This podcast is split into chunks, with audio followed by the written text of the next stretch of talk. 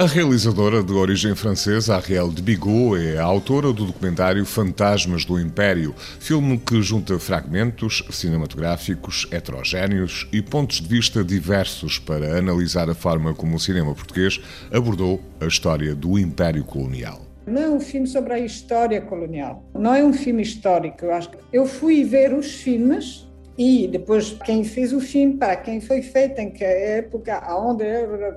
E aí eu conto a partir dos filmes o que os filmes dizem sobre a história. Eu vou dizer a nossa história, embora eu seja francesa, mas é uma história comum, como aliás diz muito bem o Zé Costa, o diretor da Cinemateca. É uma história comum, quer dizer, comum a todos os portugueses e comum, que a gente quer ou não, com os povos que foram dominados, explorados, colonizados pelo sistema colonial português.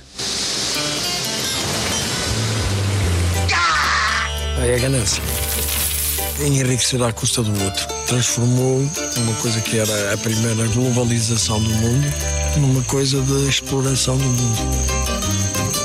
Estas figuras acabam por ser fantasmas que povoam o nosso imaginário.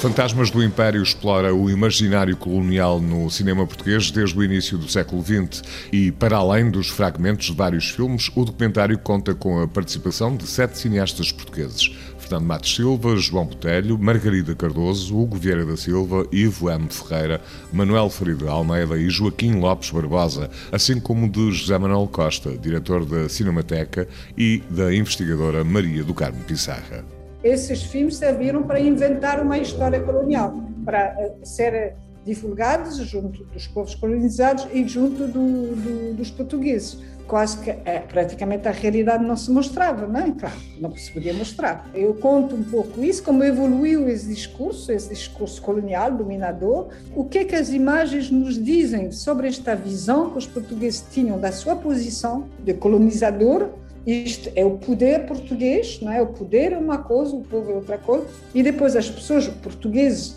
ou uh, africanos ou chineses que aparecem filme, qual é o papel deles no meio disto tudo, não é? Fantasmas do Império de Ariel Bigot já está em exibição nas salas de cinema portuguesas.